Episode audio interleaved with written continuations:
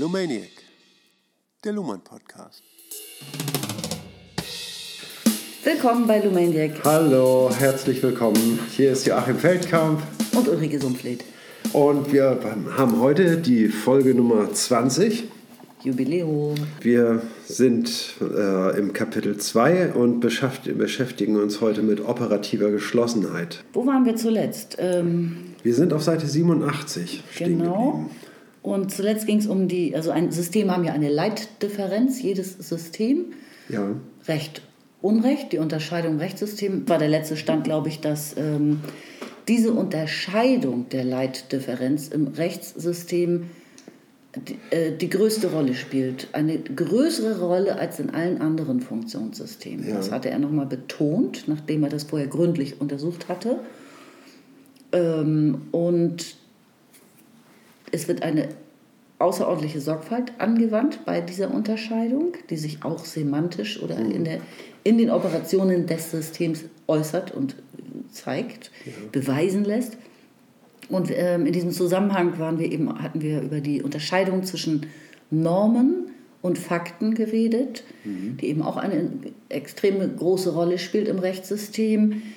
Äh, ganz kurz nochmal gesagt, Nor ähm, Normen sind sozusagen in der Kommunikation auffindbar, wenn das System sich auf sich selbst bezieht, ja, auf interne ja. äh, das Rechtssystem. Selbstrefer- Genau, das Rechtssystem, ja. Ja. Also Selbstreferenz in der Kommunikation ist erkennbar.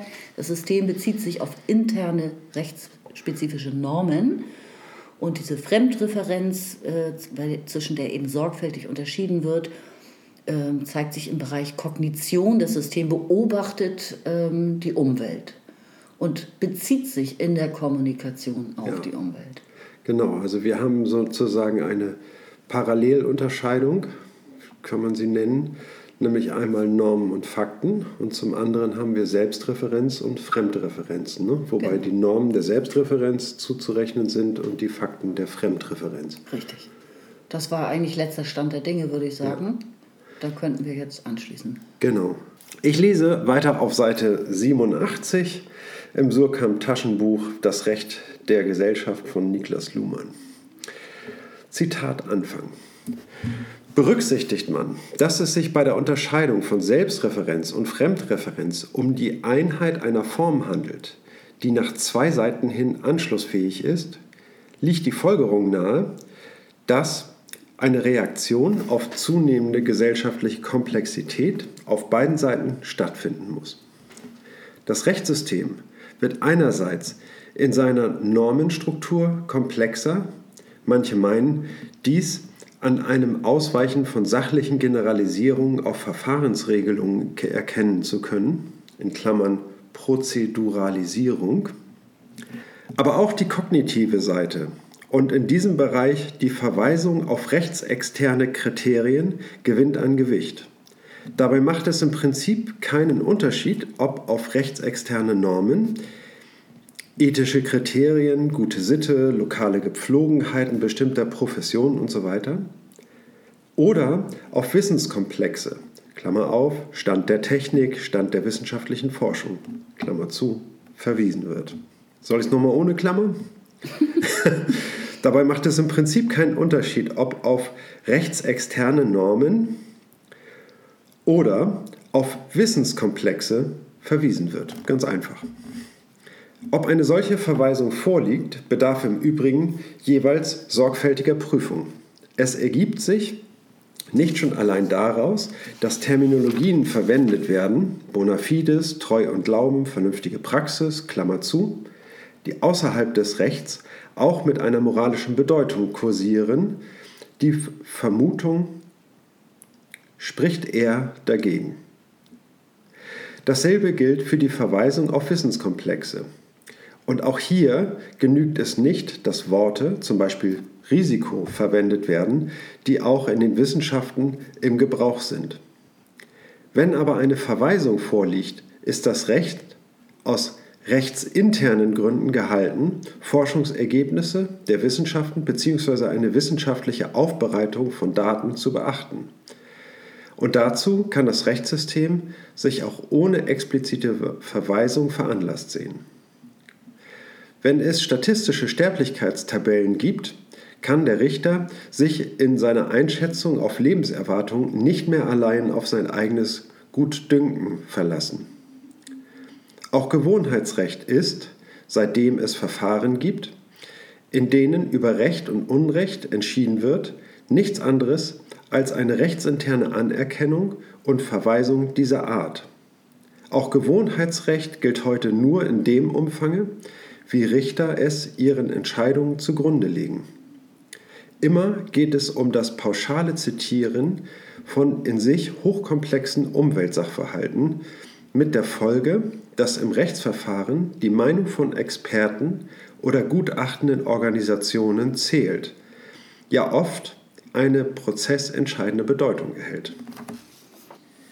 Also, gehen, gehen wir mal an den Anfang zurück. Das war jetzt ein sehr langer Absatz. Ja, Berücksichtigt man, dass es sich bei der Unterscheidung von Selbst- und Fremdreferenz um die Einheit einer Form handelt, die nach zwei Seiten hin anschlussfähig ist. Also erster Hinweis finde ich, es, es handelt sich um eine Form. Das ist eben auch typisch Luhmann, dass er immer wieder auf die Formen von Sinn gehalten oder irgendetwas hinweist, also Ja. auf, auf Formen, wenn sie existieren. Und das ist auch super spannend, finde ich. Eine, diese Form ist nach zwei Seiten hin anschlussfähig. Das kann man sich eigentlich bei, jedem, bei jeder Thematik ähm, mit überlegen. Ja? Bei jeder Differenz. Bei jeder Differenz, also bei, bei jedem Begriff, bei allem, worüber kommuniziert wird, Ja. kann man sich immer überlegen, dass es sich um eine Zwei-Seiten-Form handelt. Und äh, er sagt jetzt, die Folgerung liegt deswegen nahe, dass ähm, eine Reaktion auf zunehmende gesellschaftliche Komplexität natürlich auf beiden Seiten stattfinden muss. ja. Da gibt er jetzt Beispiele für. Das Rechtssystem wird einerseits in seiner eigenen Normenstruktur komplexer. Das, also bis hin, diese, äh, er nennt da dieses Beispiel mit Prozedere, ne? die Pro, das Prozid, wie nennt er das? Prozeduralisierung. Äh, an solchen Dingen macht er das aus, dass da äh, mehr Gewicht reingelegt wird. Man, geht auf, man wei- erweitert die Verfahrensregeln. Ja, das meinen, er sagt, er relativiert das ein bisschen. Manche meinen, dies an einem Ausweichen von sachlichen Generalisierungen auf Verfahrensregelungen erkennen zu können.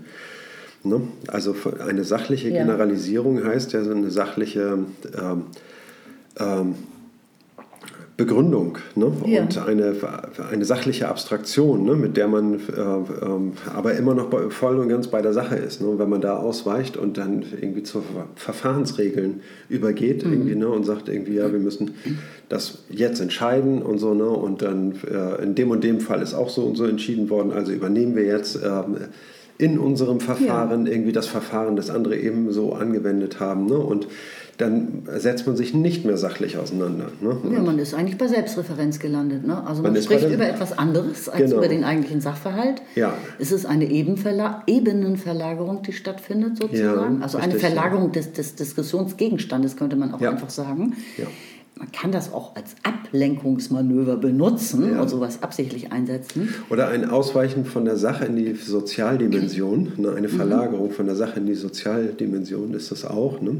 wenn man zu Verfahrensregeln überlegt. Aber ist die Frage, ob das, ähm, ob das ähm, bei Luhmann genauso gehalten wird. Irgendwie auf jeden Fall ist es naheliegend, irgendwie, ne? Da, Er widerspricht dem aber nicht ganz. Ne? Also er sagt, manche meinen, das so beobachten zu können. Also, dass viel über Verfahren und dass ein Prozedere geredet wird, Ja.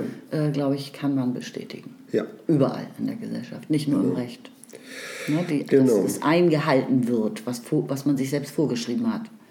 Ich will noch mal einmal irgendwie den Satz zusammenfassen, bevor wir weitergehen. Irgendwie, ne? Also wir haben Selbstreferenz und Fremdreferenz und das stellt eine Zwei-Seiten-Form dar, ne? von der wir hin und her wechseln können. Ne? Und jetzt ist es naheliegend, dass eine, ähm, wenn wir davon ausgehen, ne, dann müssen wir auch davon ausgehen, dass eine zunehmende Komplexität in der Umwelt ne, eine, auch eine zunehmende Komplexität im System. Ne? Auf beiden Seiten Genau. sozusagen äh, äh, steigt eine Komplexität. Ne? Ich kann meine sachlichen Bemühungen verstärken, ich kann aber auch meine, ähm, äh, meine kommunikativen Bemühungen verstärken. Ne? Und, also, und, und, beides setzt sich gegenseitig auch voraus irgendwie. Ne? Wenn die sachliche Auseinandersetzung schwieriger wird und komplexer wird, irgendwie, dann muss natürlich auch das System differenzierter agieren ne? und kann nicht einfach mit äh, seinen bestehenden Normen fortfahren. Ne? Genau, und beide Systeme, also System und Umwelt sozusagen, ja. wissen auch voneinander, dass die Komplexität hoch ist. Ne? Das finde ja. ich auch lustig. Man kann, sie können davon ausgehen, dass es so ist. Ja. Genau, ne? und wir haben ja auch im, im Vorwege von, von Lernen gesprochen. Ne? Also Lernen ist ja äh, durchaus eine Kategorie gewesen, die äh, bei operativer Geschlossenheit äh, eine wichtige Rolle spielt, ne? wenn es eben um Anpassungsprozesse ne, des Systems an die Umwelt. Richtig, ja. ja. Darum muss das System ja die Umwelt beobachten ja. und externe Verweisungen vornehmen, also Fremdreferenz walten lassen. Ja. Das hatten wir ja jetzt noch nicht zu Ende gesagt. Ähm, dass, also die, die eine Seite der Form ist eben, dass die, die, intern, die Komplexität intern steigt, aber eben auch die, die Fremdreferenz, dass das Rechtssystem lax gesagt, ähm, sich öfter zum Beispiel auf wissenschaftliche Forschung bezieht, also sprich ja. in der Umwelt ähm, wahrnimmt, was dort an Fortschritt oder so zum Beispiel passiert. Ja. Ähm, was keinesfalls heißt, dass es das dann einfach übernimmt, sondern natürlich nur eben nach, nach absolut nur nach rechtsinternen Kriterien auswählt, ob das jetzt äh, relevant ist, um einen Fall zu bearbeiten. Richtig, ja. Ne? Genau. Also ich habe hier bei wissenschaftlicher Forschung, ähm, das ist ja jetzt schon lange her, dass das Buch geschrieben wurde, aber gedacht, das passt ja wirklich sehr gut zur Corona. Krise. Ja. Ne, die wissenschaftliche Forschung hat ja. Die Virologie? Hat, die Virologie ja. Hat ja ein, erlebt ja einen Höhepunkt sondergleichen gerade. Ja. Also das ist so ein typisches Beispiel. Genau. Die sind im Moment die Regierungsberater, ne? indem ja. sie sagen, irgendwie na, was getan werden muss, damit, die, ähm, damit eine Übertragung möglichst nicht stattfindet. Und die Politik muss das in geltendes Recht oder ich, ich weiß nicht, oder äh, was sind das? Sind das auch Dekrete oder sowas? Oder durch was für... Das kann ich dir nicht genau sagen, wie sich das, ob das Gesetze oder Dekrete oder so sind, das weiß ich ja. nicht. Es gibt ja tausend Ebenen, auch Bundesebene und Länderebene und so. Ja ich weiß gar nicht, ob das Gesetze sind, Kontaktgebot äh, und so. Mhm. Es gibt ja dann Quarantäneregeln, irgendwie, die dann auch ähm, strafbewehrt sind. Ne? Das heißt also, wer gegen diese Regeln verstößt, irgendwie muss Geldstrafen zahlen oder vielleicht sogar ins Gefängnis. Und ähm, also muss es da ein geltendes Recht geben. Ne? Und ähm, ja. Mhm. Genau, und also ich meine, wenn es rechtlich relevant ist, dann pflückt sich das Rechtssystem natürlich auch zum Beispiel beruft es sich auf Forschung, die extern in einem ganz anderen System stattfindet, nämlich ja, in der Wissenschaft. Richtig. Die Entscheidung trifft das Rechtssystem natürlich selbst, ähm, ja. ob es sich dieser äh, externen äh, Studien oder Sachverhalte, Verweisungen, ähm, mhm. Experten bedient. Ja, genau. Das äh, lässt es sich nicht aufdrängen, sondern das ist eine interne Entscheidung. Genau, ne? also es gibt dann auch wechselseitige Erwartungen, ne? wie weit irgendwie die Sachlage wissenschaftlich relevant ist und äh, wie weit nicht. Also die Daten müssen oft auch aufbereitet werden, irgendwie, damit sie überhaupt in so einen Prozess eingeführt werden können. Ne? Ansonsten ähm, hat man Schwierigkeiten, das zu verstehen. Ne? Also genau. braucht es immer eine Aufbereitung dieser ähm, wissenschaftlichen Erkenntnisse. Ne? Und davon hängt ja eben auch wieder was ab. Ne? Da geht er ja auch in dem Folgenden noch recht genau drauf ein. Das ja. finde ich schweineinteressant, mhm. muss ich wirklich sagen. Also er kommt, ja, auch, ja. kommt ja jetzt, jetzt hat er erstmal gezweiteilt und gesagt, ähm, es gibt diese beiden Möglichkeiten, also ähm, intern, extern sozusagen, die Komplexität steigt und sagt ganz allgemein, das Recht kann sich zum Beispiel auch auf Wissenskomplexe, auf den Stand der Technik und der Forschung äh, jetzt stützen, wenn es das möchte. Verwiesen. Oder verweisen. Ja, sollte, sollte, eben auch so sein. Ja. Ne? Und jetzt kommt auch auf den Begriff, das finde ich spannend, dass wenn das Recht das tut, ja. dann ergibt sich das nicht schon allein daraus, dass einfach Terminologien verwendet werden als Beispiel jetzt so Treu und Glauben oder so. Also Terminologien, die außerhalb des Rechtssystems auch verwendet werden. Das ist sozusagen kein Beweis dafür, dass da ja. irgendetwas jetzt einfach übernommen wird vom Recht. Ne? Er sagt, die Vermutung spricht eher dagegen. Das wird zum Beispiel in Anführungszeichen teilweise gesetzt. Ja. Also das steht hier jetzt nicht, aber ähm, habe ich gerade auch in einem Artikel gelesen.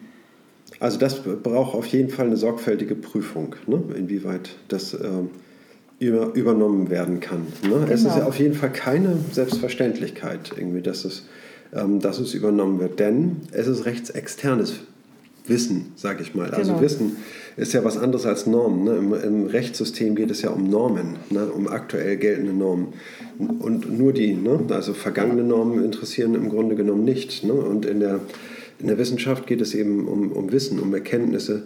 Ne? Und was eine ganz andere Form der Kommunikation ist, die, äh, und eine ganz andere Kodierung, die gar nicht anschlussfähig ist an das, an das Rechtssystem, weil da geht es ja um Normen. So, ne? Das Genau. passt irgendwie, da passt der Deckel nicht auf den Eimer, ne? sondern das sind im Grunde genommen ganz unterschiedliche Dinge. Ne? Ich würde auch sagen, entweder wird ein eigenes Wort dann kredenzt Ja. oder das wird in Anführungszeichen gesetzt. In Rechtstexten wimmelt es ja auch in Anführungszeichen, durch die man sich distanziert von, den, von der Semantik. Ja, Ne? ja. Ganz ähm, typisch.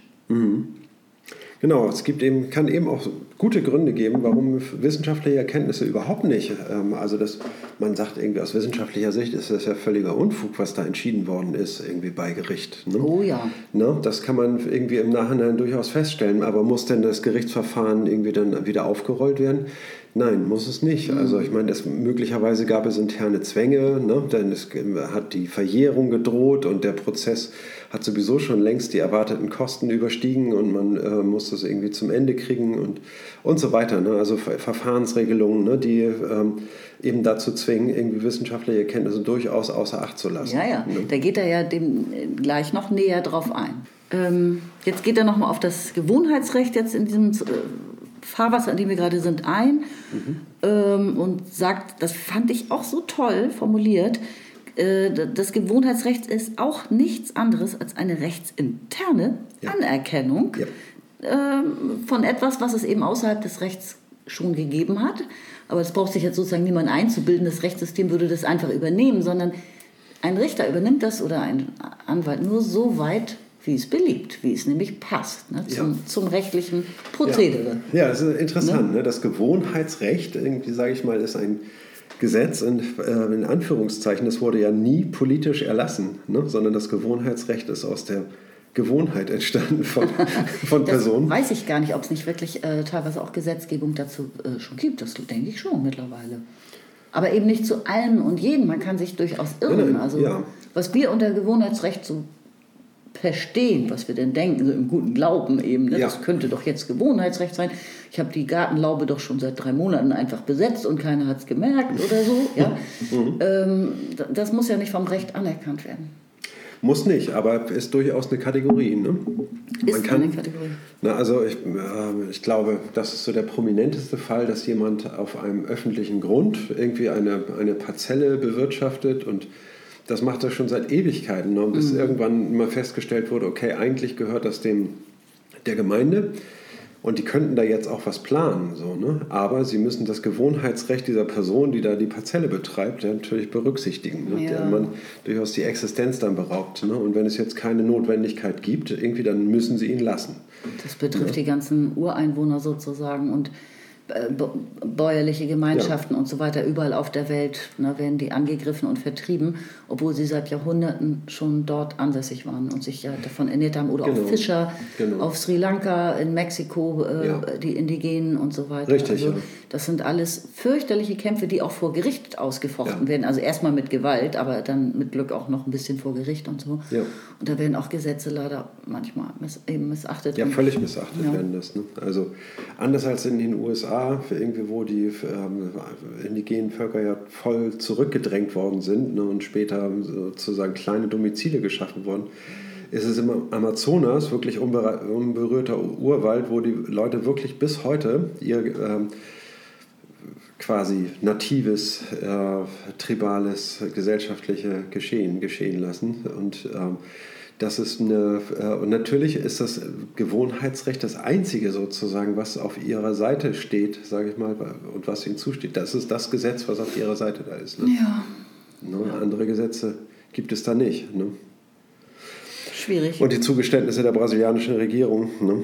Naja, also das ist ein ganz hartes Kapitel. Also was da gerade passiert in Brasilien. Fangen wir jetzt nicht mit an. Genau. Okay, Gewohnheitsrecht. Immer geht es um das pauschale Zitieren, finde ich auch schön, es wird zitiert, ja. Ja. Von in sich hochkomplexen Umweltsachverhalten. mit der Folge, dass im Rechtsverfahren die Meinung von Experten Bedeutung erhält. Ja. Ja, begutachtende Organisationen und sogar eine prozessentscheidende Bedeutung, Ja. obwohl sie aus der Umwelt kommen.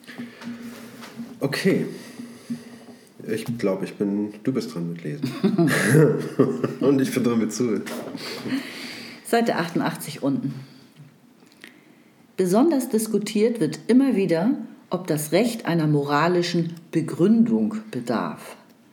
Vor allem im Common Law der USA wird das oft unterstellt.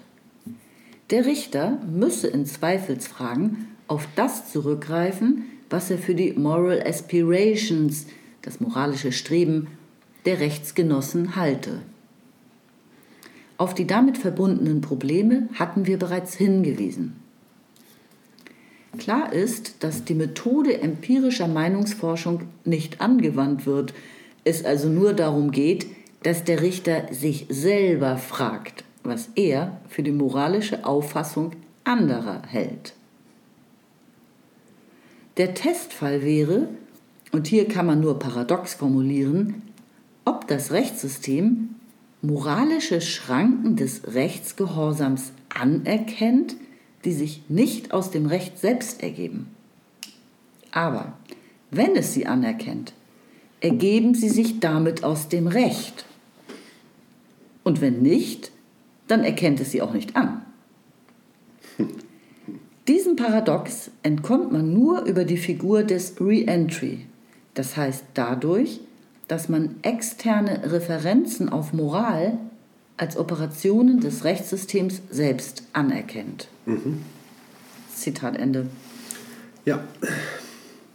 Ja, haben wir schon viel besprochen ne? über Moral und Recht, inwieweit die ähm, Überschneidung äh, und die Anerkennung der Moral im Recht äh, erforderlich ist. Irgendwie. Und ähm, hat, schreibt er auch, ne, auf die damit verbundenen Probleme hatten wir bereits hingewiesen irgendwie und haben wir natürlich auch schon durchgearbeitet. Ne? Sollen wir kurz nochmal zu stichwortartig? ja, Moral kann mh, nicht unmittelbare Rechtsentscheidungen herbeiführen, also Rechtsfolgen haben. richtig.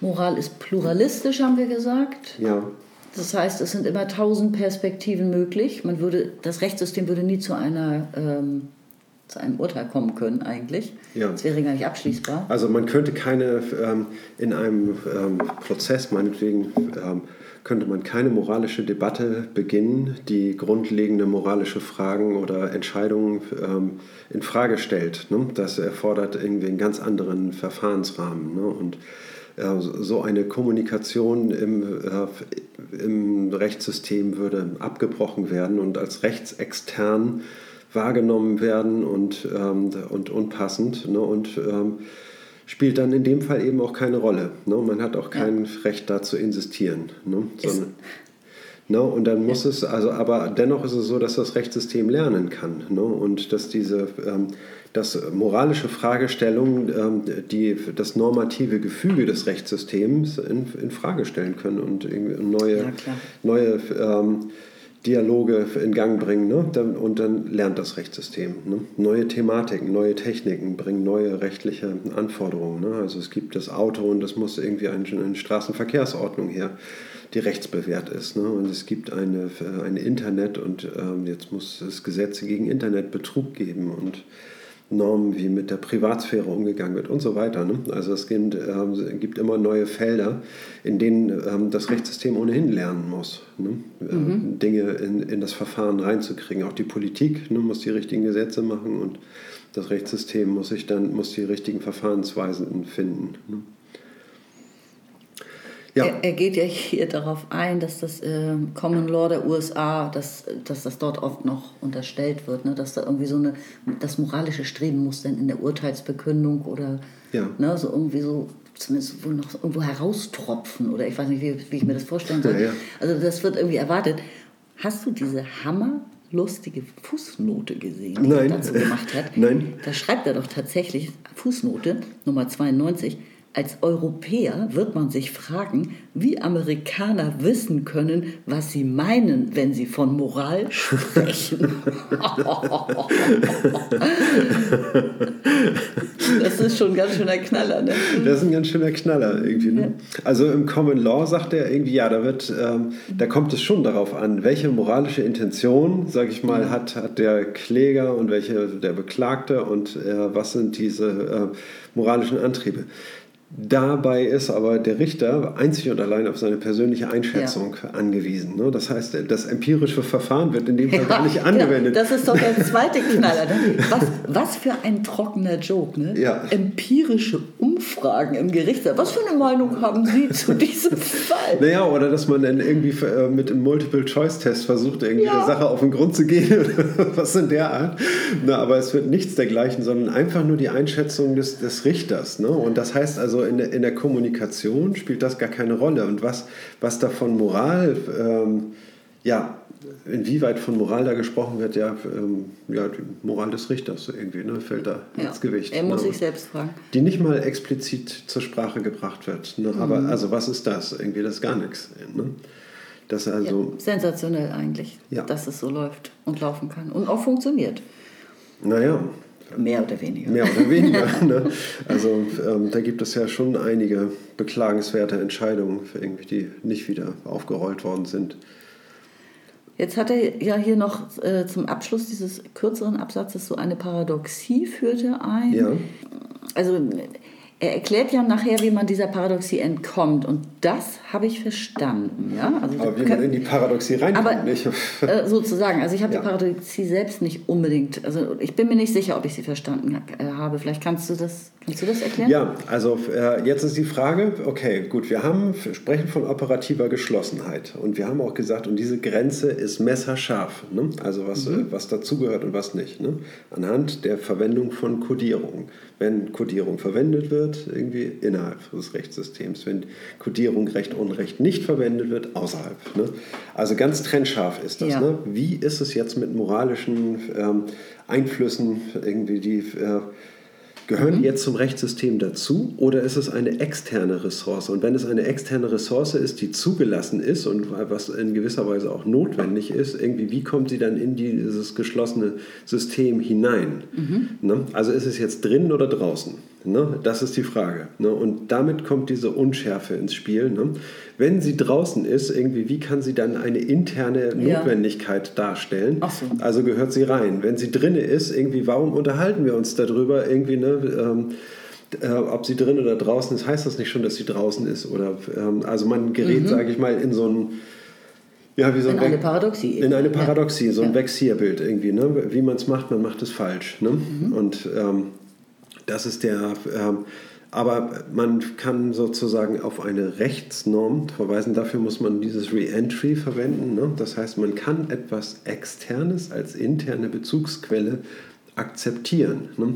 Das erfordert aber sozusagen zunächst mal die Feststellung, dass was extern, was intern ist und dann die. Ähm, ja, das begründet er, ne? finde ich, leichter verständlich. Er sagt, dass äh, diese externe Referenz auf etwas außerhalb des Rechtssystems ja also auf Kommunikation außerhalb des Rechtssystems, ist eine Operation des Rechtssystems. Das heißt, es ist eine interne Operation. Und ja. das ist diese Figur des Reentry, also kann man natürlich auch noch anders erklären, aber die, die hier so kurz aufblitzt, die verwendet er ja oft. Mhm. Ne, und ähm, ich weiß nicht, hatten wir das schon so mal besprochen? Das Kreuzen der Grenze der Form, wir haben das schon, ja. ne, George Spencer Brown ja. haben wir schon kurz angesprochen in einer anderen Folge. Aber ich finde, man sollte auch auf dieses Verfahren der Entparadoxierung nochmal irgendwie genau hinweisen. Ne? Was oft ist es äh, etwas, was als paradox erscheint, ne?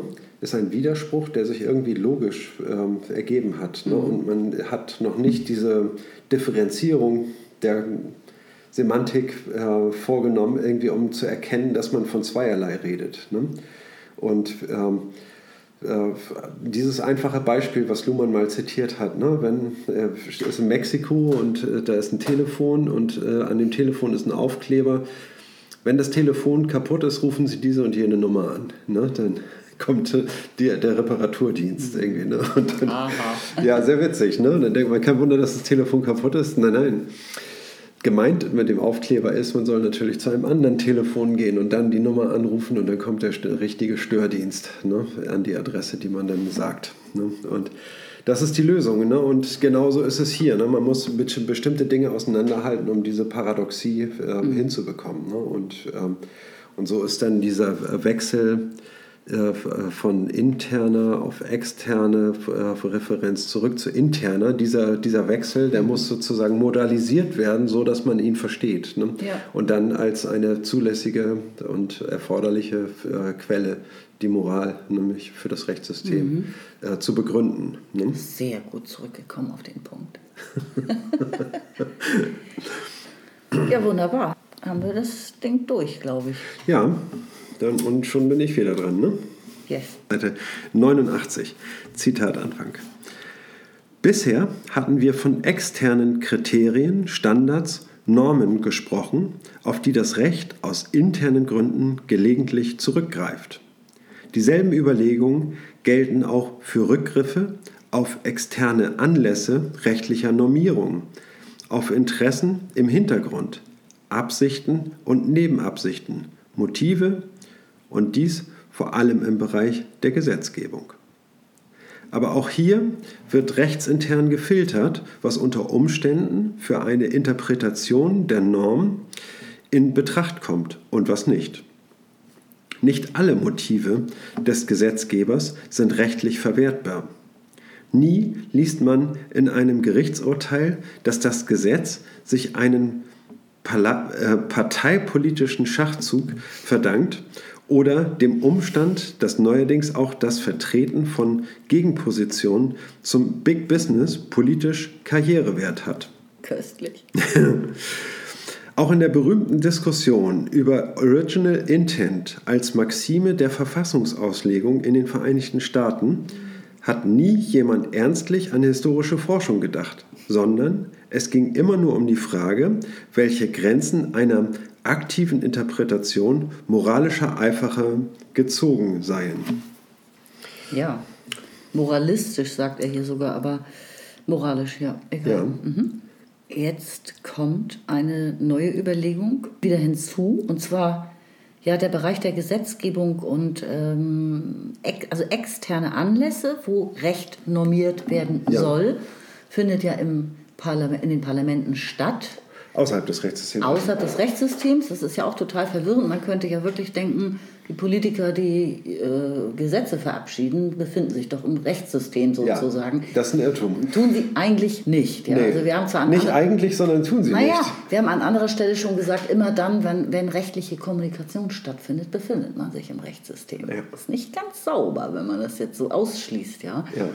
Ähm, aber streng genommen äh, wird bei der Gesetzgebung ja nicht die Unterscheidung zwischen Recht und Unrecht äh, in, in jedem Satz äh, produziert. Ja. ja. Sondern äh, da geht es um Absichten, um Motive, sagt er hier ja auch. Ja. Ähm, sogar auch bis hin zu unlauteren Motiven, das sagt er nicht, aber das sage ich, die ja auch, also Zwecke werden ja auch manchmal damit verbunden in Form von Lobbyismus oder so. Es wäre ein bestimmtes Gesetz ganz angenehm und so. Mhm. Ja, das ist ein umkämpfter Bereich und es, diese Unterscheidung zwischen Recht und Unrecht, die findet im Rechtssystem statt, aber nicht im Parlament. Ja. Das ist eine andere Ebene. Ja, ne, also, oder man könnte es auch so sagen, ne, dass die, ähm, also in der Gewaltenteilung, ist ja das politische System, da geht es um das Medium Macht und im Rechtssystem geht es um das Medium Recht. Ne? Richtig. Das Rechtssystem kann der Politik nicht sagen, ähm, welche Gesetze es machen soll, mhm. ne? sondern die Politik macht,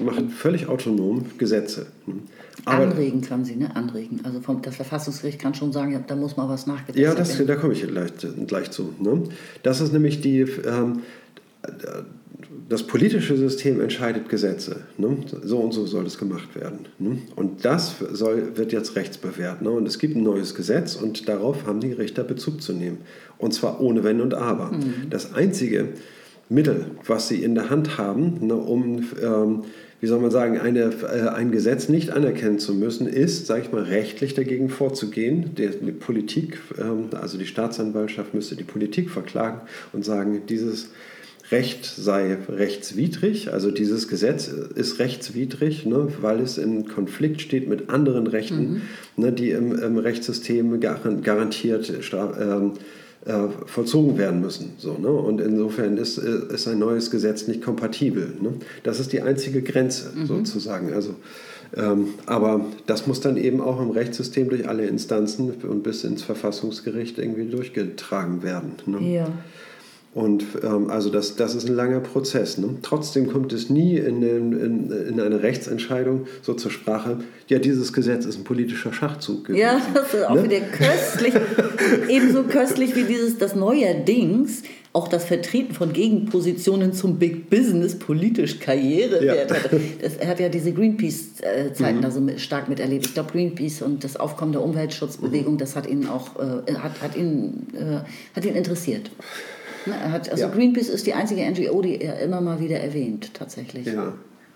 Ich muss hierbei auch an, an äh, einen anderen Politiker denken, nämlich Ronald Schill, der hier in Hamburg mal als Innensenator äh, gewählt worden ist. Irgendwie ein, ein Richter gnadenlos, irgendwie, wie man ihn äh, nannte, und eine ganz schräge Figur mit, ähm, ich würde sagen, äh, eher rechtsorientierten Ansichten, also auf jeden Fall mit harten Durchgreifen, viel harten Durchgreifen ne, bei äh, Problemen und der hat im politischen ähm, Prozess doch relativ schnell abgedankt, aber er hat Dinge hinterlassen irgendwie. Und zwar irgendwie hat er ein paar. Oh yeah.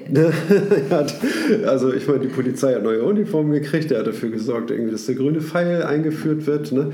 und hat so manches andere, äh, ähm, äh, sage ich mal, im hamburgischen Gesetz geändert, irgendwie was auch bis heute nicht rückgängig gemacht worden ist. Also diese Dinge hinterlassen, sage ich mal, ihre Spuren so, und Gesetze werden übernommen, egal welcher Politiker sie gemacht hat, aus welchen Gründen auch immer. Ne? Gesetz ist Gesetz. Ne? Okay, da habe ich noch nie drüber nachgedacht. Vor allem hat er ja einen bleibenden Eindruck in den Medien hinterlassen. Ja. Ähm, und sonst eigentlich gar keinen. Ja. Okay. Ja, ähm, Original Intent, das, was, was mag ursprünglich, was, was mag der Gesetzgeber sich dabei gedacht haben, beabsichtigt haben, im Sinn gehabt haben. Ne? Ja. Das wird eben auch ähm, immer mal wieder hinterfragt in den USA, aber auch sehr viel mehr als bei uns, glaube ich. Und auch bei der Verfassungsdiskussion, der äh, Verfassungsauslegung in den USA, ja. sagt er hier ja nochmal, finde ich auch sehr witzig, es hat nie jemand ernstlich an historische Forschung gedacht, was die Väter der Verfassung sich dabei gedacht haben mögen. Ja, ne? ja. Sondern es geht um etwas anderes. Ne? Es geht um die Frage, äh, wie drückt er sich aus, welche Grenzen einer aktiven Interpretation ja. moralistischer Eiferer gezogen Genau. Werden, ne? Das ist eher sozusagen eine Regel für Debattierclubs, sage ich mal, ne? die dann ähm, die Moral immer wieder aufmachen irgendwie und sich darauf verlassen, sage ich mal, dass moralische Werte irgendwie nicht ähm, zuverlässig immer wieder zum selben Punkt führen, sondern sehr flexibel sind. Ne? Genau und das Gegenteil. Die führen ja eben gerade nicht zum selben Punkt. Ne? Das ist ja das Schlimme. Ja, bei der genau. Moral. Genau, ne? genau ne? Sie ist, äh, und deswegen sind die, äh, sind das, ist die Neuinterpretation irgendwie äh, eine absolute Notwendigkeit, irgendwie, mhm. ne? ständig. Ähm, diese moralischen Debatten neu zu führen. So, ne? und das ja und nein. Wenn ich jetzt mh. an unser eigenes Grundgesetz denke, bin ich auch ganz dankbar für die Idee, dass man sich überlegt, was könnte damit äh, beabsichtigt gewesen sein. Ne? Ja. Also ich finde das tatsächlich auch, dass das ein rettender Strohhalm ist, mhm. ähm, der äh, zu einer Sonne am Himmel werden kann. Das Grundgesetz, ja. Na, nicht nur das Grundgesetz, sondern der Gedanke, was mögen die Väter der Verfassung oder des Grundgesetzes sich dabei gedacht ja. haben, ja, wenn sie Pressefreiheit oder das auf Platz 1 eben, Platz 1, also das, äh, ja, Platz der, erste, der, erste Satz ist eben, die ja. Würde des Menschen ist unantastbar und so weiter. Ähm, es ist schon nicht unwichtig, sich zu überlegen, was Absolut. damit be äh, beabsichtigt ja. und in, in, verbunden war. Ja, ja, richtig. Dass man kann jetzt nicht sagen, nur das ist ja alles von gestern, genau. das ist jetzt nicht mehr wichtig, sondern immer nur die Neuinterpretation. Ja, das, ne? das äh, genau, das ähm, ist ja der, ähm, die Würde des Menschen oder überhaupt die Bezugnahme auf den Menschen ne, und damit auf, auf ähm, wie soll man sagen, die Ethik ne, als, als Referenz mhm. irgendwie, ne, hat abgelöst irgendwie ja das Volkswohl ne, oder das... Äh, ja Gemeinwohl des äh, Volkes, ja, oder des, des Volkswohl irgendwie. Oder was steht ansonsten an solchen verfassungsgebenden... Das weiß ich nicht. Auf jeden Fall gibt es, also die Verfassung, die deutsche Verfassung wurde sehr viel übernommen in anderen Ländern, also Teile natürlich nur. Ja. Aber dass die Würde des Menschen ist unantastbar auf Platz 1 übernommen wurde, ist eher die Ausnahme. Ja, das lassen sie gerne alle Absolute weg. Ausnahme, ja. Oder die absolute sogar, das Ja. weiß ich gar nicht. Ich glaube, ein paar Länder könnte es vielleicht noch geben, die etwas Ähnliches haben. Das weiß ich nicht. Also, so eine, äh, also Deutschland ist ja sehr, sehr jung, was die, seine Verfassung zumindest angeht und seine Neubegründung äh, nach dem Nationalsozialismus. Und ich glaube nicht, dass das. ähm, ansonsten sind diese Verfassungen ja wirklich in Stein gemeißelt und gehören in den Bereich der Geschichte. Ne? Naja, so sehr, es wird auch ständig dran was verändert. Aber ich glaube, über 56 oder 56 Änderungen der deutschen Ja, Verfassung am hat es auch schon, Grundgesetz. am, am Grundgesetz Ja. hat es auch schon gegeben. Naja, und es soll ja nochmal irgendwie ein gemeinsames, äh, eine Verfassung geben, ne? also, weil DDR und Bundesrepublik ja zusammengewachsen sind. Ne? Und das uns Fass- kein Fass aufmachen. Aber das ist doch irgendwie gerade ein interessanter Bezug. Okay, alles klar. Dann bist du dran mit Vorlesen, ne? Ja, Seite 89 unten. Weder das Heranziehen externer Regeln noch der Durchgriff auf faktisch feststellbare Motive der Gesetzgebung können mithin als Einwand gegen die These der operativen Geschlossenheit und Autonomie des Rechtssystems gelten. Dasselbe gilt, wenn Gerichte sich bei der Interpretation von Gesetzestexten explizit auf den alltäglichen Sprachgebrauch berufen.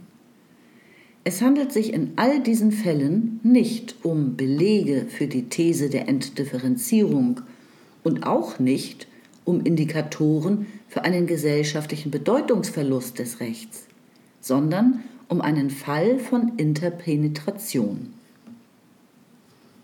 also wechselseitiges Ineinander eindringen. Könnte man sagen, ja. Oder wechselseitiges Aufeinander Einfluss nehmen. Ne? Wie Politik und Recht in beide Richtungen ne? miteinander wechselwirken. Das ist mit Interpenetration gemeint. Ja, wechselwirkend klingt auch viel vornehmer. Ich lese weiter.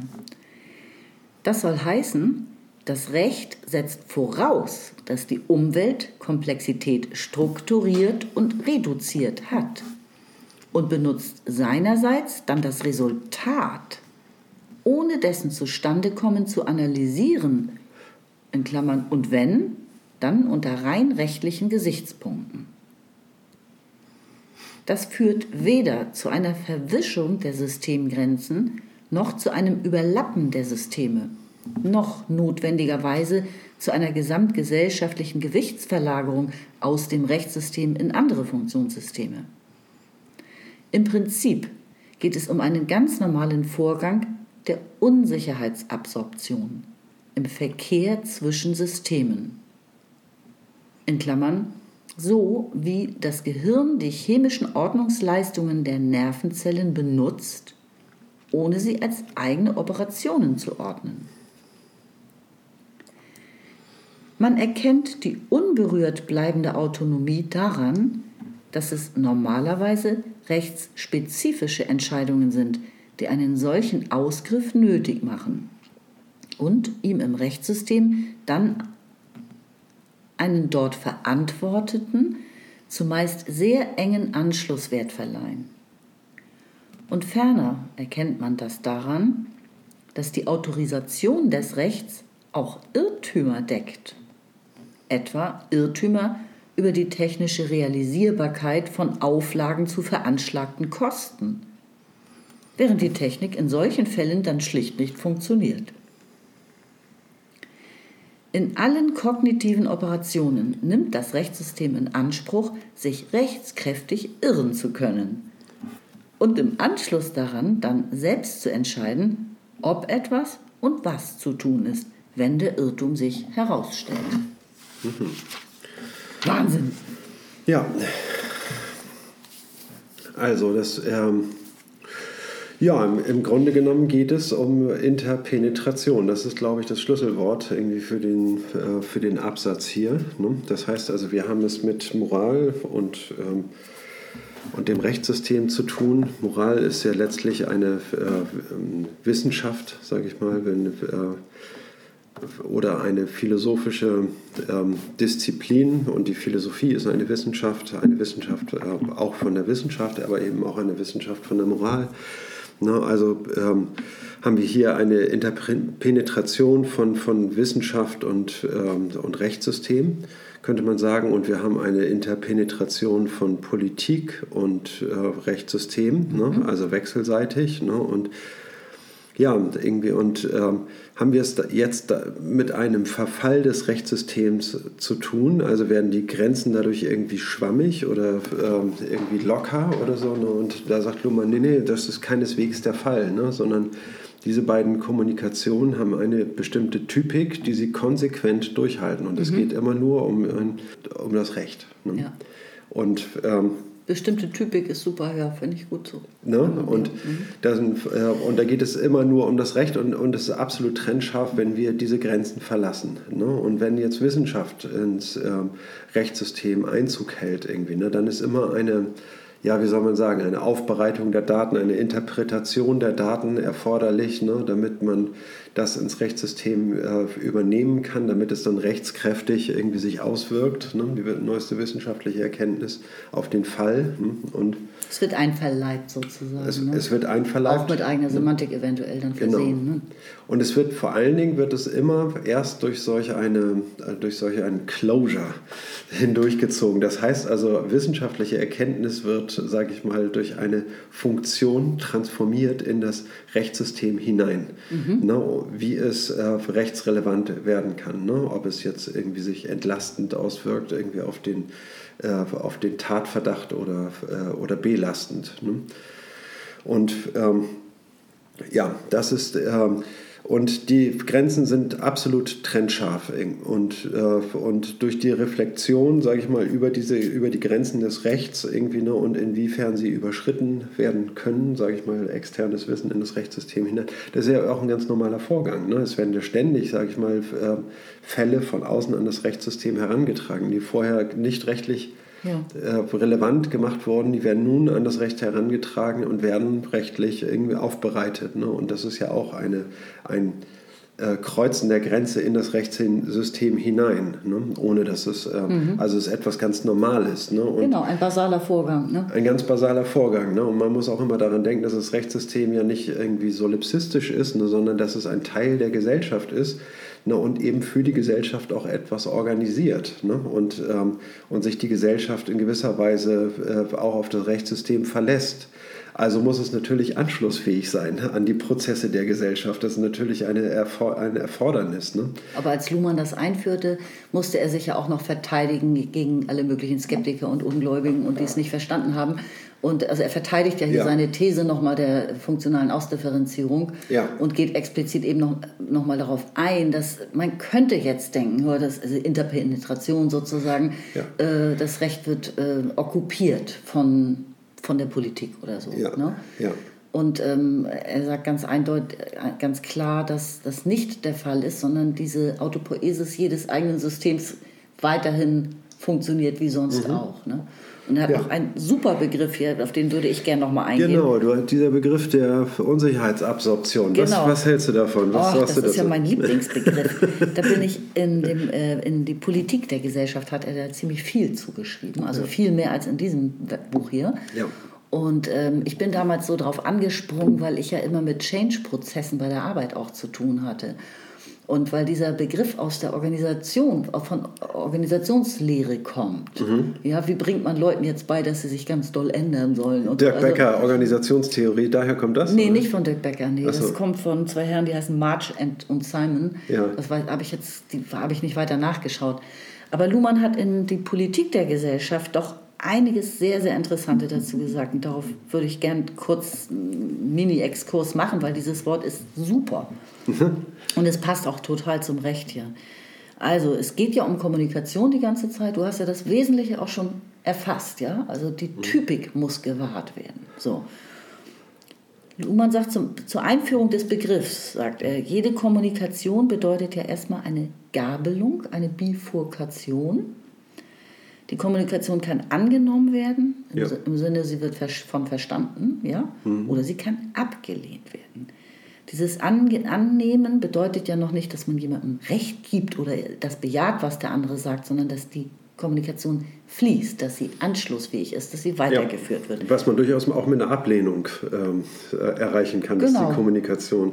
Ne, also wenn sich zwei Antipoden gefunden haben, dann wird ja heftig diskutiert, ne, wo sie die ganze Zeit sagen, nein, so nicht. Und, ne? Mhm. Und trotzdem ist die Kommunikation erfolgreich Ja. sozusagen, ne, weil ähm, sie wurde angenommen im Sinne von fortgeführt, ganz Ja. abstrakt. Ja? Genau, Anschlussfähigkeit. Genau, und das verändert also in jedem Fall, auch wenn sie abgelehnt wird, ja, also da wird nämlich gar nichts gesagt, es- darauf wird nicht reagiert, auf jeden Fall wird der Systemzustand verändert. Das muss man sich auch immer wieder vor, vor, vor Augen führen. Ja. So, und jetzt sagt er, verstandene Kommunikation, angenommene Kommunikation wird ja fortgeführt und dies nennt man, nennt man oder Luhmann nennt das, erfolgreiche Unsicherheitsabsorption. Ja. Ja? Also die Anst es kann ja eine Anschlusskommunikation stattfinden, die kann sich dann beziehen auf die drei Möglichkeiten, sich äh, an die Kommunikation anzuschließen. Ja. Mitteilung, Information, Verstehen. Richtig. Ja, also das Ja. haben wir schon mehr Sachdimension, Zeitdimension, Sozialdimension. Mhm. Ne? Also es gibt ganz viele Möglichkeiten anzuschließen. Ja. Ähm, wichtig an dieser Stelle ist jetzt erstmal dieses, die Tatsache, dass die Kommunikation angenommen und fortgeführt hat, das nennt man erfolgreiche Unsicherheitsabsorption. So, er nennt das so. Das Ganze kommt aus der Untersuchung von Organisationen von March und Simon. Und Luhmann generalisiert deren Begriff sozusagen. Ja. Die haben diesen Begriff geschaffen. Und er sagt, ich, ich generalisiere den. Und das finde ich wahnsinnig spannend. Er sagt, jede Kommunikation beruht auf Informationsbearbeitung. Und jetzt passiert es. Im weiteren Verlauf, die Kommunikation prozessiert ja, wirkt diese Informationsverarbeitung dann aber als Ergebnis. Ja. Und ohne dass dieses Zustandekommen des jeweils vorherigen Ergebnisses noch weiter problematisiert wird, im Allgemeinen jedenfalls nicht. Es hat etwas mit Evidenz zu tun. Ja. Ja, Evidenz ist auch etwas, was mich Ja. oft beschäftigt, weil wenn es so overwhelming Evidence, wenn etwas so offensichtlich ist, Ja. ja, oder nehmen wir, man kann es auch in der Corona-Krise sehen, also offensichtlich evident ist so und so viele Erkrankungen in dem Ja. und dem Ort oder sowas, ja. Und was dann passiert ist, dass die Kommunikation, also es gibt dann Beobachter, meistens Journalisten zum Beispiel aktuell, Ja.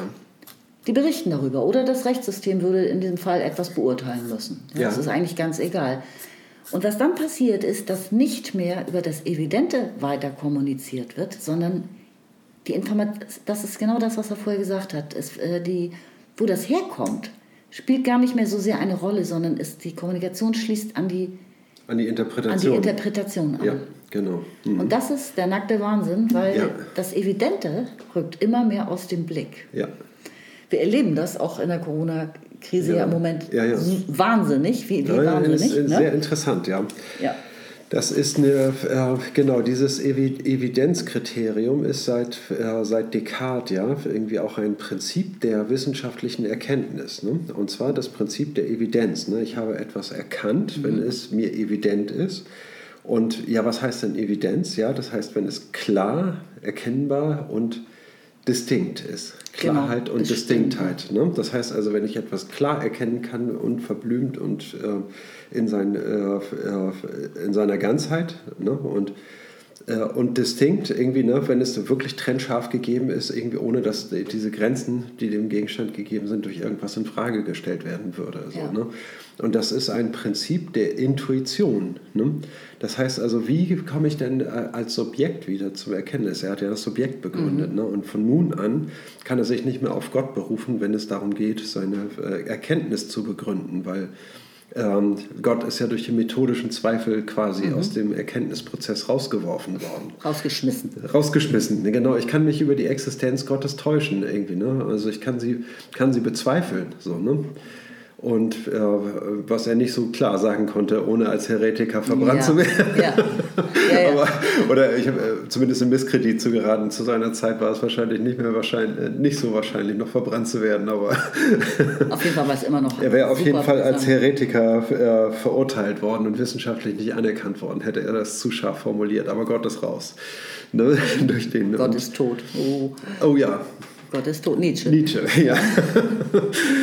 ähm, und ja, das hat, äh, und dieses Evidenzkriterium ist, sage ich mal, ein wissenschaftliches Prinzip. Ne? Und dass das ausgeschaltet wird in der rechtlichen Kommunikation, das hat irgendwie eine große Bedeutung. Ne? Es wird, wie Ulrike gesagt hat, nicht mehr an die Evidenz angeknüpft, also auf wissenschaftliche Grundlagen, sondern an die Interpretation. Genau, überall übrigens, nicht nur im Rechten, Genau, sondern ne? auch eben überall in der ganzen Gesellschaft Ja. erleben wir dieses Phänomen.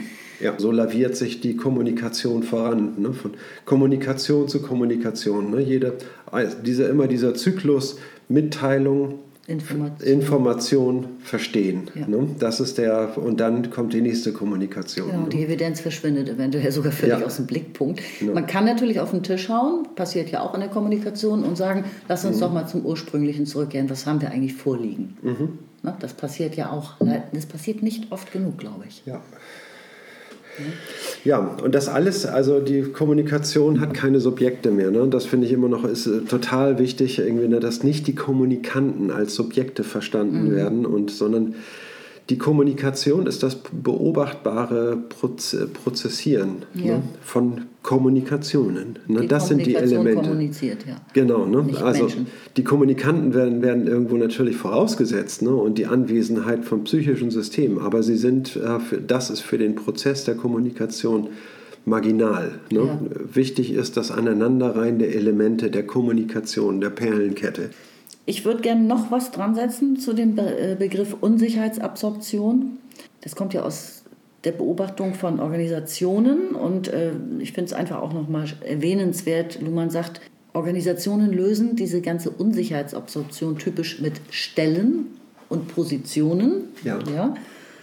Und die ganzen Entscheidungsprozesse in Organisationen, egal was für eine Organisation, ja, das kann genauso eine Partei sein wie ein Unternehmen, die können als Unsicherheitsabsorption verstanden werden. Und er weist darauf hin, es geht nicht dabei um einzelne Entscheidungen, sondern eben genau wie du gesagt hast, um diese Verknüpfung der Kommunikation, um die Perlenkette sozusagen.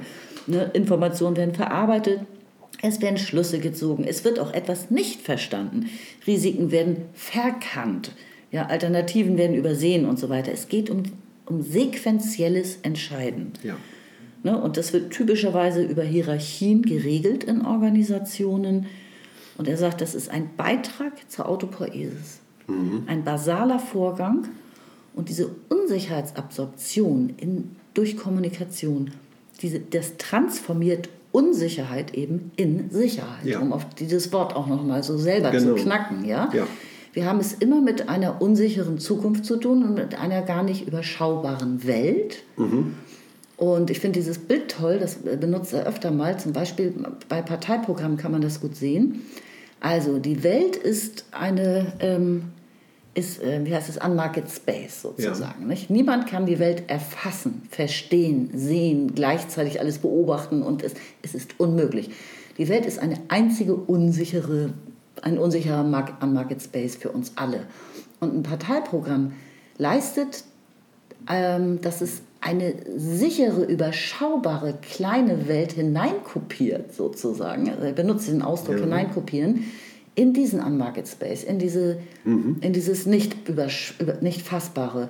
Und in, also erzeugt in meinen Worten sozusagen etwas Kuscheliges, Überschaubares und da kann man dann arbeiten. Hier Ja. kann man jetzt loslegen und, mit, ne, und sagen, das ist unsere Baustelle und im Parteiprogramm eben definieren. Mhm. Ja. Und so gehen wir mit den USA um und das machen wir für die Landwirtschaft und was auch immer. Also Ja. man verkleinert die Welt, indem man eine künstliche kleine Kopie äh, in, die, in die wahre Welt hinein äh, Genau. Und das, das so, ist so wie Unsicherheitsabsorption. dieses kleine gallische Dorf, ne, was da im Norden von Frankreich liegt und wo man irgendwie so einen kleinen Kosmos hat, irgendwie wo die, ähm, ja, sie sind ja komplett isoliert ne, von dem.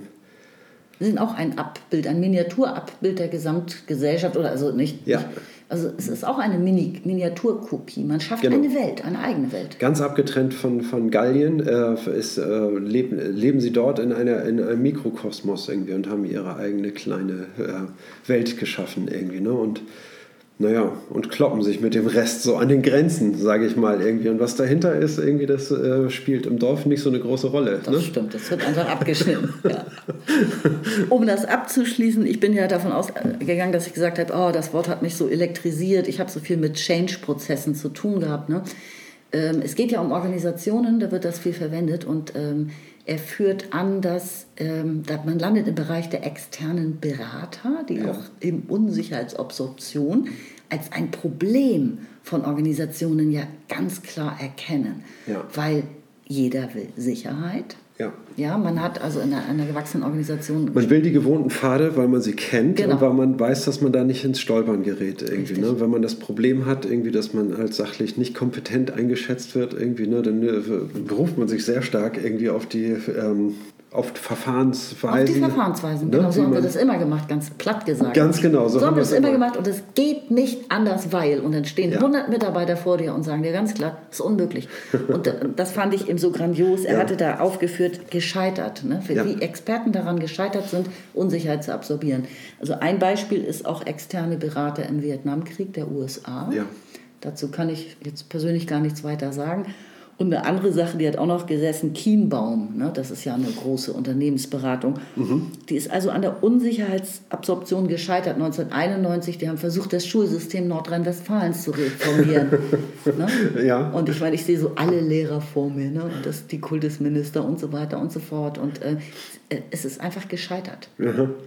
Ne? Es sind diese bewährten Prozesse, wie du am Anfang gesagt hast, Ja. dieses ähm, und so machen wir das. Ne? Ja, das sind diese Strukturen, ne, die dann ja, und wieder aller wissenschaftlichen Erkenntnis. Ne? Also irgendwo spielt Wissenschaft natürlich auch für das Schulsystem eine wichtige Rolle, ne? aber ähm, dennoch sind die, äh, sind die Strukturen äh, viel stärker, sage ich mal, diese, äh, diese sozialen Ja. Strukturen, die da entstanden sind und die kommunikativen Gefüge und Semantiken, durch die man sich da bewegen muss, wenn man das etwas bewegen Sichere. will. Ne? Das ist die Sicherheit, das, das Ja. kennen wir, das funktioniert und das stürzt man ja nicht um. Genau. Ne? Also das, ich hoffe, das war jetzt ein nicht zu langer Exkurs, aber ich liebe dieses Wort. Das Ja. äh, ist, glaube ich, einzigartig, dass Luhmann das so auch Ja, äh, sehr schöner Exkurs, irgendwie, wirklich, hat mir gefallen. Unsicherheitsabsorption. ist klasse, oder? Ja. Das klingt natürlich total trocken. Okay, wir müssen zurück Mhm. ins Recht. Aber es betrifft ja auch das Recht. Es es war, passte zum Sinn, zu dem, was hier ähm, Ja. geschildert wird. Ne? Er sagt, es ist ein normaler Vorgang im Recht, im Verkehr zwischen Systemen, das auf externe Sachverhalte referiert wird. ja. Genau. Naja, und dann muss man eben halt auch dafür Strukturen schaffen, sage ich mal, wenn sich herausstellt, irgendwie, dass das ein großer Irrtum war, ein, Ja. ein juristischer Irrtum. Und dann muss, muss es Verfahrensweisen geben, irgendwie, wie man irgendwie die Idiotie, sage ich mal, der ähm, äh, wieder rückgängig macht. Ne? Und auf den Entscheidungen Genau. von gestern eine heute und eine Zukunft aufbaut, sage ich mal. Ne? Und irgendwie, ob man das Verfahren nochmal aufrollt oder ob man das irgendwie ne, sich mit neuen Interpretationen dieses Falls irgendwie zufrieden gibt. Und Und Irren ist auch erlaubt, ne? das finde ich auch eine irre Bemerkung hier. Ähm, Das Rechtssystem für sich in Anspruch, sich auch rechtskräftig irren zu können. Ja, Ne, Das ist ja im Grunde das mit dieser Evidenz, hat das ja auch nochmal ganz gut erläutert, finde Ja, ich. ja. Da kommt eine wissenschaftliche Forschung an, die besten Experten werden aufgefahren, Mhm. haben sich geirrt. Hm, ja, das, da kann wirklich das Rechtssystem jetzt Tja, nichts für. Nicht? Das nee. ist dem dann auch egal. Und die Wissenschaftler kann man auch nicht belangen, ne, die diese Ja. Studie erstellt haben. Ne, und dass sie irgendwie, ne, sie haben nach bestem Wissen und Gewissen Ja. gehandelt. Ne. Es sei denn, sie haben gegen das Recht verstoßen Ja. dabei, ne? dass man ihnen das Genau. nachweisen könnte. Aber man kann, sage ich mal, auch äh, juristisch äh, da immer was draus machen. Ne? Also wenn man ähm, meinetwegen in einem Verfahren als Staatsanwalt irgendwie schon antizipieren kann, ne? welche Urteile da herausgekramt werden, ne? mit denen man äh, seinen, seinen Rechtsstreit begründet, ne? dann kann, kann man sich darauf vorbereiten und sagen, irgendwie, ja, dieses, dieser Präzedenzfall ist, ein, ähm, ist äh, nicht zulässig in der und der Sache. Es hat sich herausgestellt, dass das ein juristischer Irrtum gewesen ist, dass das mhm. und das so und so falsch und vorschnell entschieden wurde und so weiter. Ne? Und dann kann man auch dagegen plädieren, irgendwie etwas als Präzedenzfall anzuerkennen. Ne? Ja, du bist jetzt bei juristischem Irrtum, ne? Ich war jetzt bei wissenschaftlichem Irrtum. Ja, ach so, ja, ja wissenschaftlicher Aber, Irrtum ist äh, sozusagen, ja. Dagegen ist das Rechtssystem ziemlich immun. Nein, ich dachte an ein, ein wissenschaftlich manipuliertes Ergebnis, ne? So. was dann durch die Aufbereitung oder durch irgendeine Stiftung oder sowas. Ja. Ne? dann ist es wieder rechtsrelevant und, und, und ja. justiziabel auch. Ja. Auf jeden Fall. Ich glaube, ich bin lesen dran. Ne? Also, ich lese Seite 90. Dass das Recht das Heranziehen von Nichtrecht in rechtliche Entscheidungen legitimieren muss, zeigt bereits, dass es sich auch bei fremdreferenziellen Kognitionen stets um Aspekte rechtssysteminterner Operationen handelt.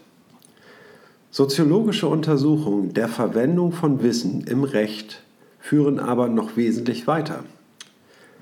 Sie lassen erkennen, dass Expertenwissen im Prozess seiner Verwendung in juristischen und politisch-administrativen Entscheidungsverfahren wesentliche Momente seiner Wissenschaftlichkeit aufgibt und so zubereitet wird, dass es im Entscheidungsprozess unter Zeitdruck und Vereinfachungsnotwendigkeiten zu Ergebnissen führen kann.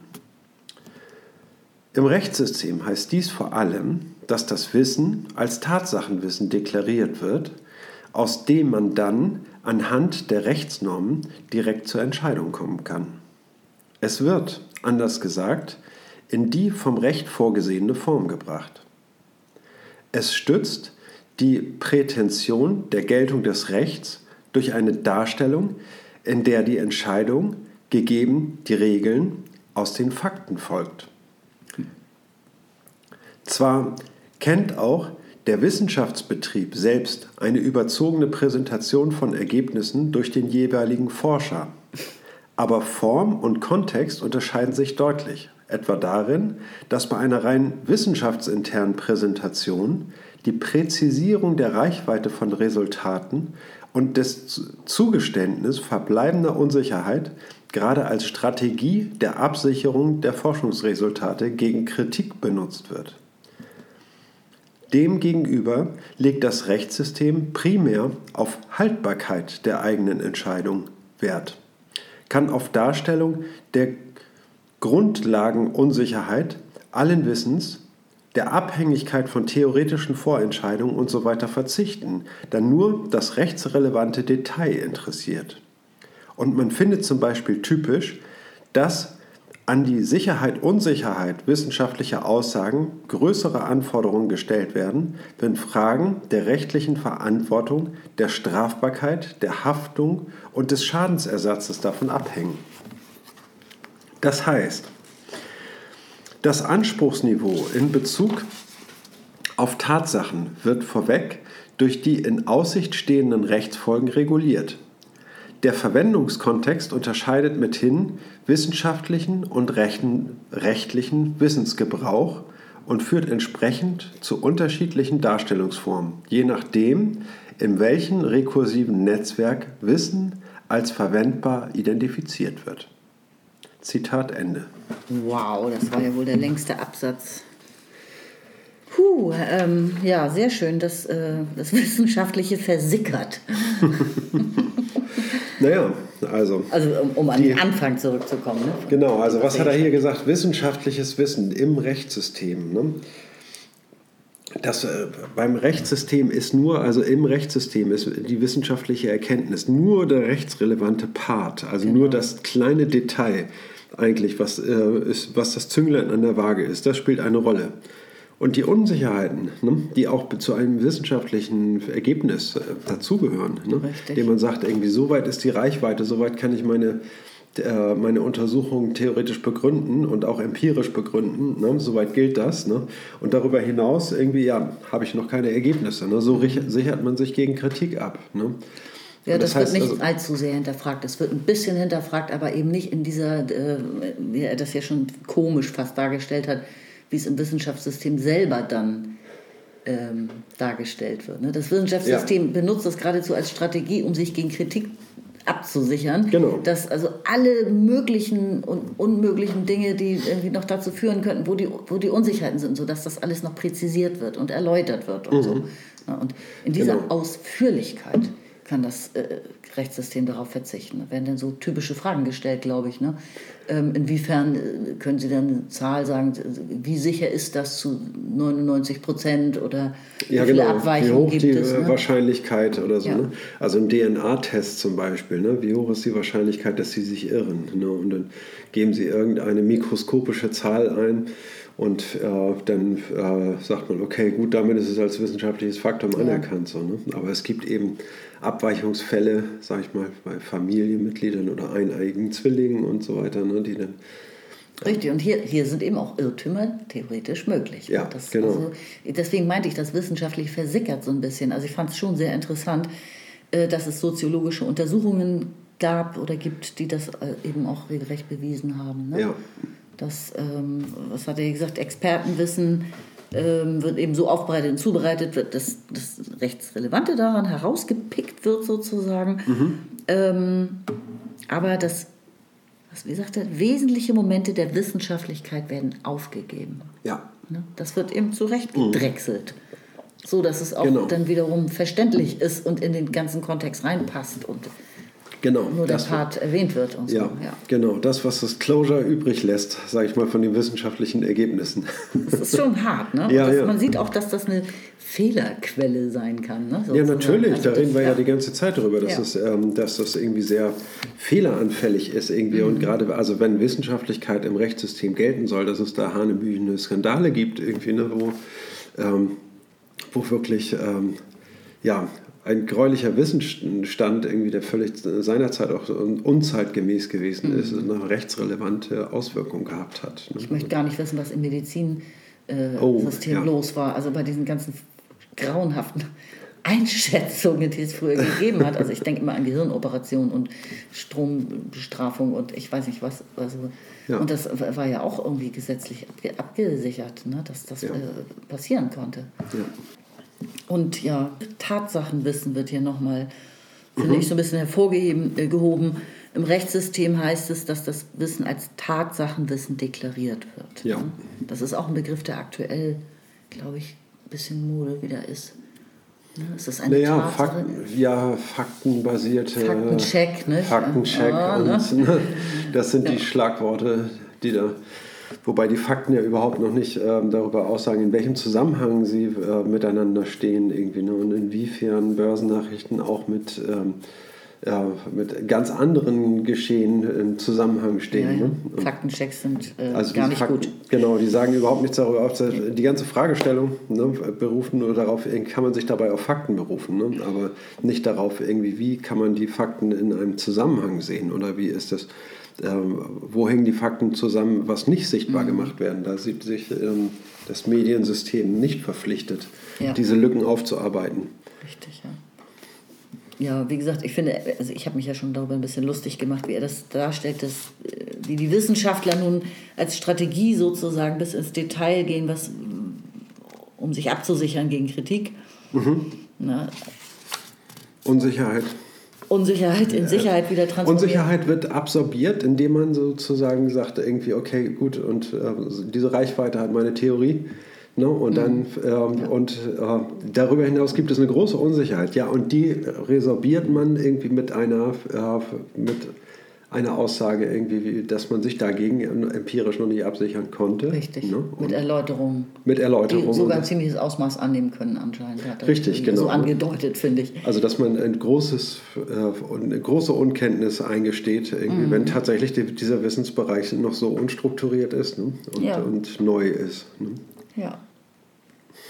Genau, und dann hat er hier noch einen anderen zweiten Aspekt drin, das, das fand ich auch natürlich interessant haha, je, ähm, je eher das rechtsrelevant ist, dass, äh, dass man sich jetzt auf wissenschaftliche Aussagen stützt, ähm, Stichwort Haftung, Strafbarkeit, Schadenersatz und solche Sachen, das äh, sagt er, desto mehr steigt das Anspruchsniveau in Bezug auf Tatsachen. Mhm. Ne? Das ist dieser zweite Aspekt hier Ja. noch. Also da wird dann doch ein bisschen genauer nochmal hingeguckt, auch auf die Wissenschaft. Ähm, wenn in Aussicht, wenn, wenn Rechtsfolgen in Aussicht stehen. Ja. Ne? Also dass man sich nicht zu voreilig auf Aussagen von Experten dann verlässt. Genau. Ne? Wenn das äh, Rechtsfolgen wiederum haben. Schaden, Schadensersatzforderungen, ne? also wenn es um bares Geld geht und wenn die Verfahrenskosten, sage ich mal, nur einen Bruchteil ähm, des Streitwertes darstellen, irgendwie, ne, dann nimmt man natürlich diesen, äh, die Überprüfung wissenschaftlichen Wissens doch äh, etwas ernster, nehme ich mal an. Ne? Weil Ja. wenn man sich darauf beruht, davon die Entscheidung abhängig macht, dann ist man da auch später angreifbar. Ne? Ja, genau. Das Anspruchsniveau in Bezug auf Tatsachen Ja. wird vorweg, vorweg durch den Aussicht stehenden Rechtsfolgen reguliert. Der Verwendungskontext unterscheidet wissenschaftlichen und rechtlichen Wissensgebrauch und führt zu unterschiedlichen Darstellungsformen. Ja. Je nachdem, in welchem Netz. rekursiven Netzwerk Genau, das, das- Wissen dann identifiziert. Ja, in welchem rekursiven Netzwerk, richtig, irgendwie, das heißt also Kommunikationsformen, ne, die dann ja auch wieder an, an quasi soziale Systeme, ne, also die, ich nehme mal an, dass im Bereich der Wissenschaft und der Physik irgendwie, und da gibt es dann irgendwie auch ein, ein Subsystem, sage ich mal, von Wissenschaftlern, die sich mit der Stringtheorie auseinandersetzen, ne, und ähm, da geht es hauptsächlich, ja, darum muss es immer um Stringtheorie gehen, wenn jemand etwas erzählt. Ne, und dann, aber das ist dann eben auch ein soziales System, sage ich mal, ein semantischer, ein, ein Kontext, ein Spezialgebiet, sage ich mal, in dem sich eine, äh, aber eben sozial, äh, damit das existieren kann, ein solches System, muss sich etwa ein, ein soziales Gefüge auch darum ähm, äh, bilden. Irgendwie müssen sich Institutionen, Einrichtungen, meinetwegen Ja. Konferenzen oder Publikationsreihen, irgendwie, die sich bei bestimmten Verlagen einfinden. Ne? Und, Um äh, ein Thema herum könnte man auch lapidar sagen. Ne? Genau, um ein, ein Thema herum stattfinden. Also solche, Phänomen. solche ähm, wie soll man sagen, infrastrukturellen Sachen müssen dann eben auch, ex, äh, sind auch Voraussetzungen dafür, dass solch ein Subsystem existieren kann. Ne? Und das meint der, und ich nehme mal an, er spricht hier von rekursiven Netzwerken, weil er nicht so weit gehen will, das auch ein System zu nennen, wobei ich der Meinung bin, irgendwie, dass auch das Rechtssystem ein rekursives Netzwerk ist. Ne? Und, na, aber eben, Unbedingt, ne? klar. Ja, Ganz unzweifelhaft, würde ich sagen. ja. Interessanter fände ich schon die Frage, wo, was alles so kleine Systeme sind. Also ich stelle mir die Welt vor wie so ein, ähm, naja, wie lauter kleine Sterne, so, weißt du, das, das, Ja. dieses Beispiel, was du da gerade äh, gebracht hast, die, unsere Welt ist ja voll von ähm, Spezialistentum und Spezialinteressen und Ja. verrückten Hobbyforschern oder Hobby, Genau. Hobbys überhaupt und so. Ja, ja. Und letzten Endes sind es ja alles äh, Spezialsysteme. Richtig. Und durch die Digitalisierung ist es eben heute möglich, dass man sich dann mit den fünf anderen darüber auch noch austauscht. Ne? Mhm. Also da braut sich was zusammen, würde ich sagen. Ja, ja, das, also die Hobbyastronomie zum Beispiel, ne, ist auch eine äh, total, ne, Ja. Eine Szene für sich. ist eine Szene für sich, ne, eine sehr aktive Szene, irgendwie die viel wissenschaftliches äh, Wissen produziert. Ne. Es gab doch irgendwie diese äh, Fotos, die ausgewertet wurden, irgendwie von Galaxien und da, da hatten Ja, die, die genau. hatten so viele Fotografien, ne, dass, dass sie irgendwie 100 Milliarden Jahre gebraucht hätten, um die alle auszuwerten. Da wurde der, der Schwarm genutzt. Ne? Genau, Wenn, wenn jeder so da- so viele äh, Leistung beiträgt, sozusagen, dann, dann haben wir das Weltall schnell kartogra- kartografiert. Genau, ne, und da haben sie sozusagen diese Stru äh, sozialen ähm, Strukturen, sag ich mal, genutzt, Ja. um wissenschaftliche Erkenntnis, also professionelle wissenschaftliche Erkenntnis und eine Klassifizierung von einem großen Bündel an, an wissenschaftlichen Daten irgendwie, ne, haben sie damit äh, bewerkstelligt. Ne, und Stimmt, ja, das ist schon klasse, ne? Das sind dann wirklich mal so die Sternstunden, die, ne? von, von unser, unseren Vernetzungsmöglichkeiten Genau. heutzutage. Ne? Und es zeigt eben, dass, also wenn man, wenn man das jetzt geografisch einzeichnen wollte oder so, ne, dann gibt es natürlich keine Grenzen, die das präzise darstellen können. Ne? Diese Grenzen sind, sind sage ich mal, durch Themen gesetzt. Ne? Und wer Interesse an diesen Themen hat ne, und in diese Kommunikation rein will und von anderen innerhalb des Systems wahrgenommen werden will und der muss sich den Erwartungen, sag ich mal, anpassen, die dort herrschen. Als Hobbyastronom, wenn man da irgendwie der, mit der Wissenschaft kommunizieren möchte, sage ich mal, dann äh, muss man erstmal sich, sage ich mal, in diesen Duktus einfinden ne, und seine Verschwörungstheorien aus, aufgeben und, äh, und, die Mondlandung zugestehen, irgendwie, damit man dann wahrgenommen wird. So. Stimmt. Ja, es ist eine Menge Anpassung notwendig. Wir sind ja auch ein kleines System, die Lumaniac. Lumaniac ist Lumanianer. definitiv ein Luhmann System. Ah, ja. ja. aber es winzig, ne? es, es sind nicht so viele, die sich damit so intensiv beschäftigen und so. Und trotzdem ist es eine kleine Welt. eine ständig, ne? ständig wachsende Community. Also unser Podcast findet immer mehr Zuspruch. Ich glaube, wir haben es für heute. Ne? Ja, wir haben es für heute. Jetzt haben wir, nächstes Mal naschen wir den, äh, das Ende des sechsten Abschnitts weg und steigen dann noch in den siebten ein. Machen den, gucken mal kurz in den siebten rein und machen uns ein Bild. Der siebte ist sehr kurz. Genau. Ne? Allen, Also, ja. die zuhören, sei nochmal gesagt, ähm, ihr könnt jederzeit einsteigen. Nehmt lieber am aktuellen Geschehen teil, als, am, äh, als von Anfang an zu Beginn. Irgendwie, ne? Also ähm, hört die aktuellen Folgen und, und schrei- schreibt uns, was ihr denkt. Und äh, wir arbeiten Fragen auf, wenn ihr äh, welche habt. Ne? Und, ne? Das nochmal so als Idee. In diesem Sinne, ne? Ja, bis zum nächsten Mal. Ne? Jo, Tschüss und schönen Abend. ciao.